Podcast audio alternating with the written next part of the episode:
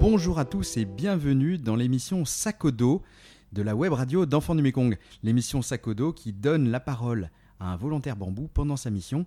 Et aujourd'hui, j'ai la joie d'accueillir Victoria. Nous sommes à Udon Thani, une petite ville de la région de Lisan, dans le nord-est de la Thaïlande.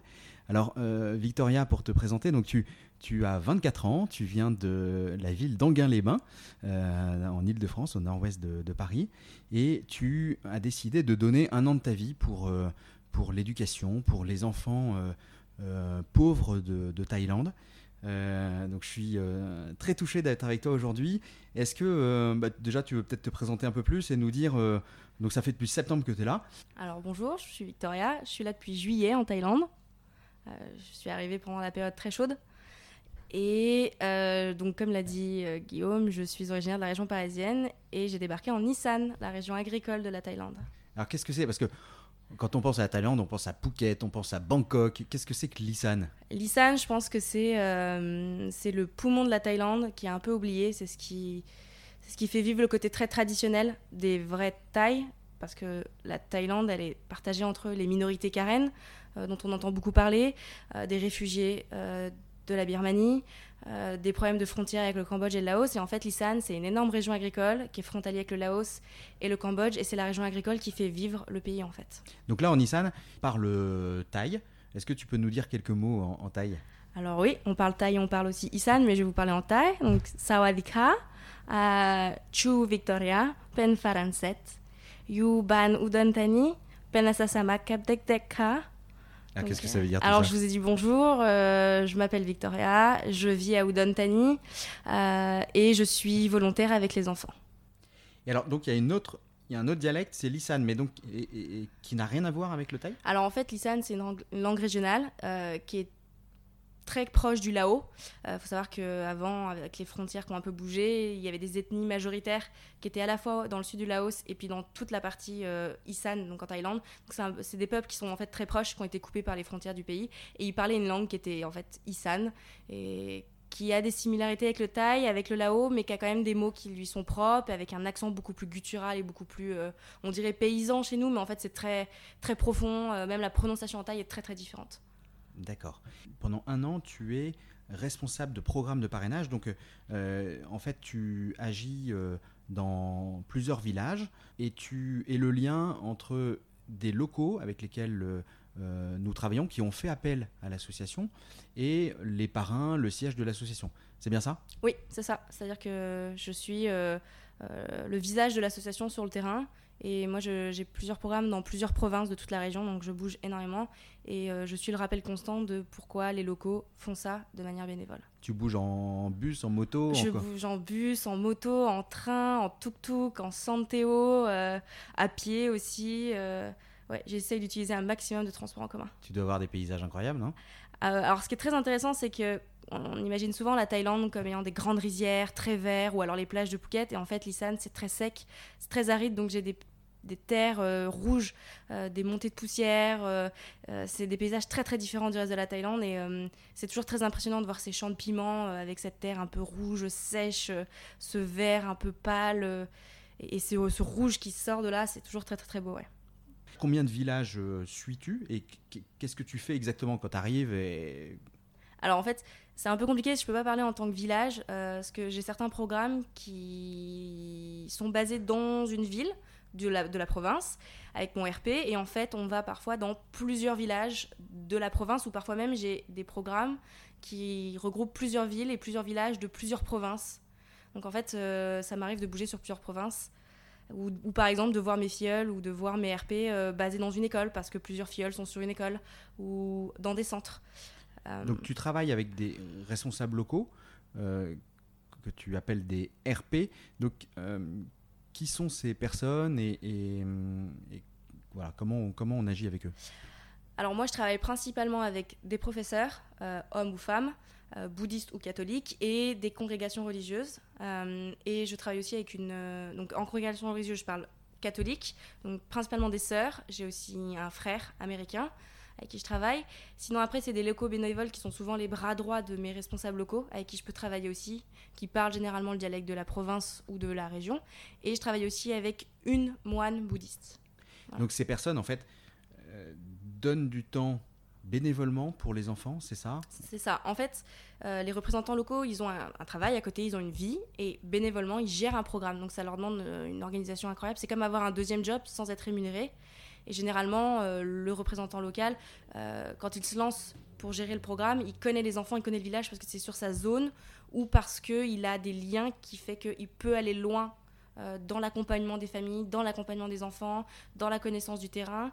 Euh, c'est pas un représentant local qu'on a pris comme ça, qu'on a posé là et qui connaît rien et qui apprend sur le tas. C'est vraiment quelqu'un de la région, de la province, du village, qui a connaissance des familles, qui va pouvoir y aller, qui a des relations de confiance, euh, qui a une vraie action euh, au quotidien sur ses filleuls, euh, sur les programmes d'éducation, sur euh, la volonté de pousser les enfants loin, et qui ensuite me rapporte des informations et avec qui je peux travailler et proposer voilà, de faire telle ou telle action, de gérer telle ou telle chose, d'arrêter parfois aussi, de faire de la promotion pour voilà, contre l'alcoolisme, pour la protection des jeunes filles.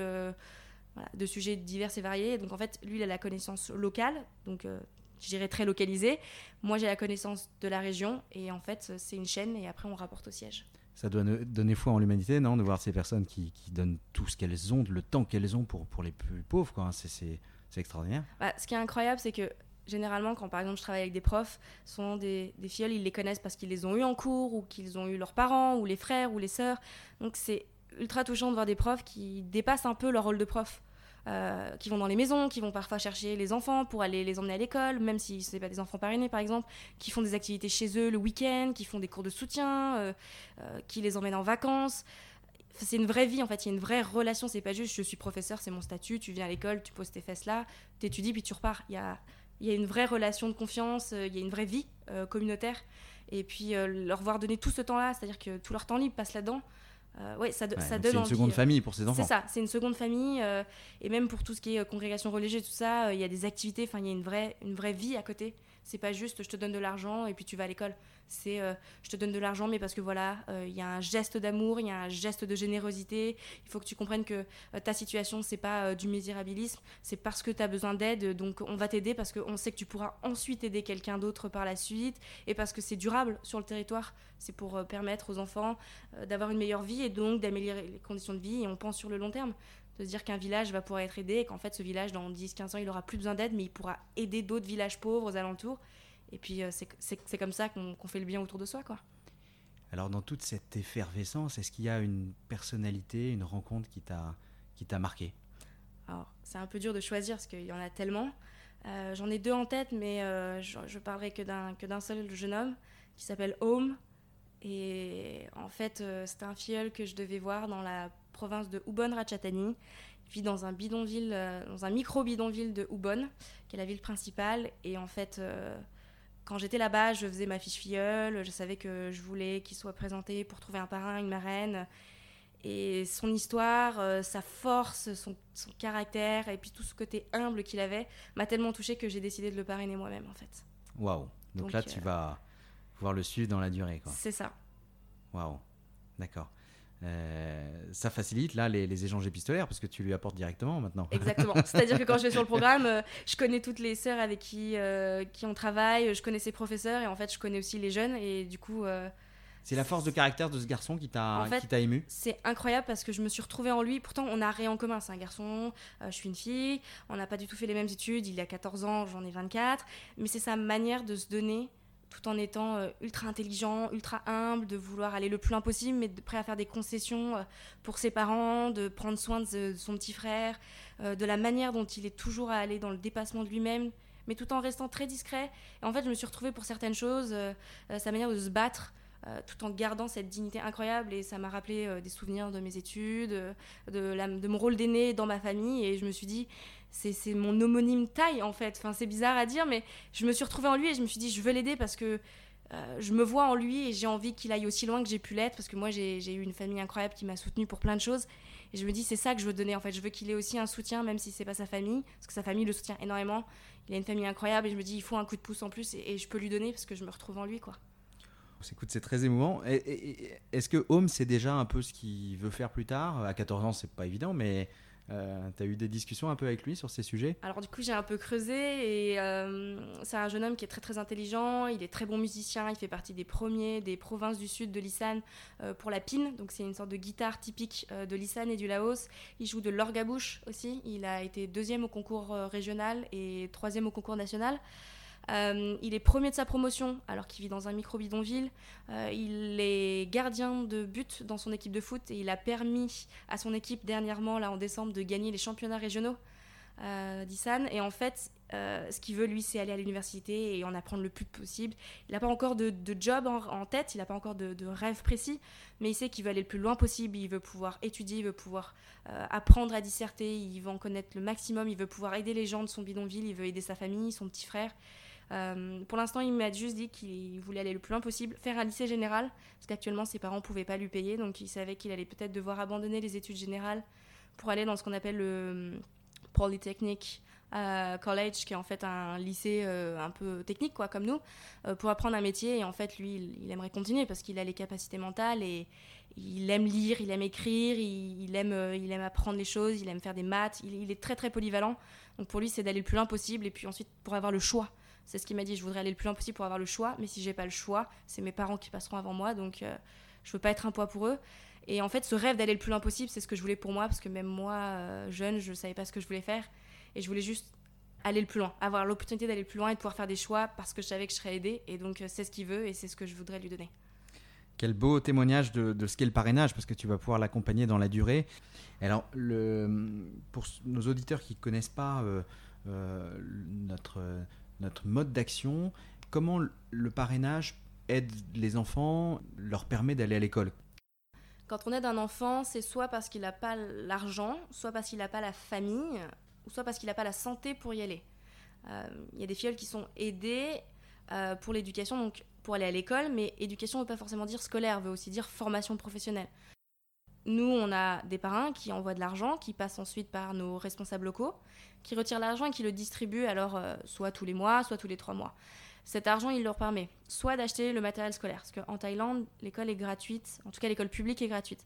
Mais les uniformes qui font partie de la rigueur et de la tradition thaï ne sont payants. Donc il y a un, uniforme par jour. Il y a l'uniforme traditionnel, l'uniforme du sport, l'uniforme régional s'ils sont dans une région, l'uniforme du scout parce qu'ils ont un jour de scoutisme dans la semaine, et l'uniforme lié au roi et l'uniforme lié à la reine. Donc c'est des choses qui coûtent très cher. Il faut les acheter avec des tissus, c'est très uniformisé. Euh, puis il y a tous les extras les cours supérieurs, euh, les projets d'anglais, euh, les projets sportifs. Donc ça permet de financer ça. Donc, Et puis tu, disais que c'était une, région aride, il y a peut-être aussi des problèmes de nourriture. Hein puis alors, le gros problème, c'est que moi je suis dans une région qui est assez pauvre, il y a un gros problème de, de familles éclatées. Euh, parce que du coup, vu que c'est une région agricole, les travailleurs sont généralement peu payés parce que c'est une région aride, donc il n'y a pas beaucoup de travail, donc ils s'expatrient assez loin d'une province à l'autre ou voire d'une région à l'autre pour trouver du travail. Donc les enfants sont généralement seuls ou avec leurs grands-parents ou avec des oncles et des tantes. Euh, donc il n'y a pas la structure familiale qui les porte. Donc beaucoup d'enfants sont à la rue. Euh, donc ça leur permet aussi d'avoir un but, de se dire bon bah tous les matins je me lève et je vais faire quelque chose. Nous on leur dit on va t'aider, tu n'as pas besoin de chercher cet argent pour aller à l'école, tu y vas et ça leur donne une famille, un cadre. Comme les professeurs sont très présents, euh, qu'il y a toute une vie à l'école, les, les, communautés religieuses, qu'elles soient bouddhistes ou catholiques, sont très présentes aussi.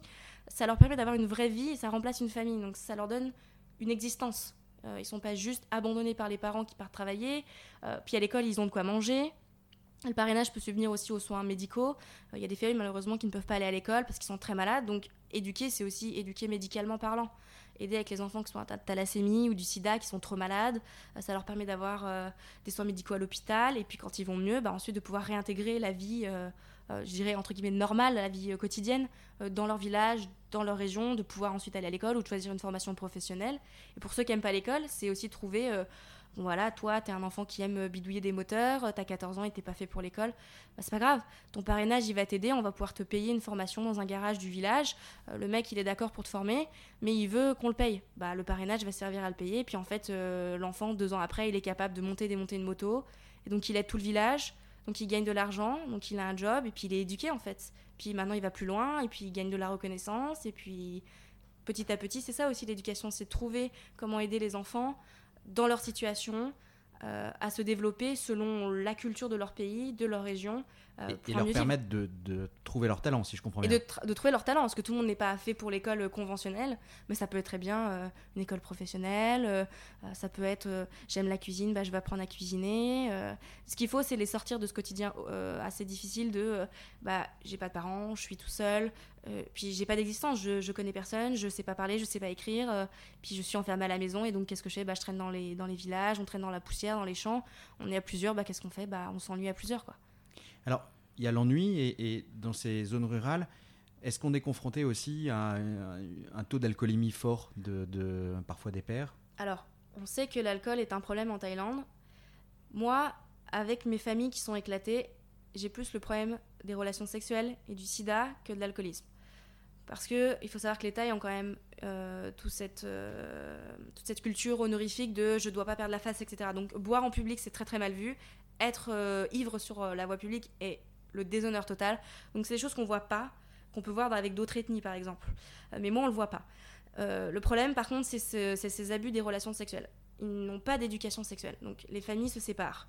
Le père va dans un village, la mère dans un autre parce qu'il trouve du travail ici et ailleurs. Ils ont des relations sexuelles avec d'autres gens, ils ne sont pas protégés. Et donc ça prolifère, enfin les maladies sexuelles prolifèrent comme ça parce qu'ils ont des conjoints et des amants et des amantes d'un village à un autre. Donc il y a un gros problème avec le sida notamment, en sachant que les sidéens ne sont pas reconnus dans la hiérarchie euh, honorifique taille. Euh, les sidéens sont assez maltraités et donc sont souvent les proies au, au viol ou aux abus sexuels. Mais vu qu'ils ne se protègent pas, il viole un sidéen, attrape le sida, et ça, en fait, c'est un cercle vicieux. Donc ça, c'est ma grosse problématique, je dirais, euh, médicale, le côté un peu sombre. Et sur ta zone, je crois qu'on aide un centre euh, d'enfants atteints du sida. Absolument. alors, c'est dans la province de Yasothon. En fait, il y a, le centre majoritaire est à Yasothon. il s'appelle Homehag. Et il y a une autre partie du centre qui est dans la province de Surin, qui est la province frontalière. Euh, on a séparé les plus jeunes et les plus problématiques des, enfants. Donc il y a des enfants sidéens, il y a des enfants aussi très malades, des autistes, etc. Des adolescents sidéens, notamment les jeunes filles qui sont à Surine. Euh, parce que c'est pas les mêmes problématiques, c'est pas la même manière d'éduquer, etc.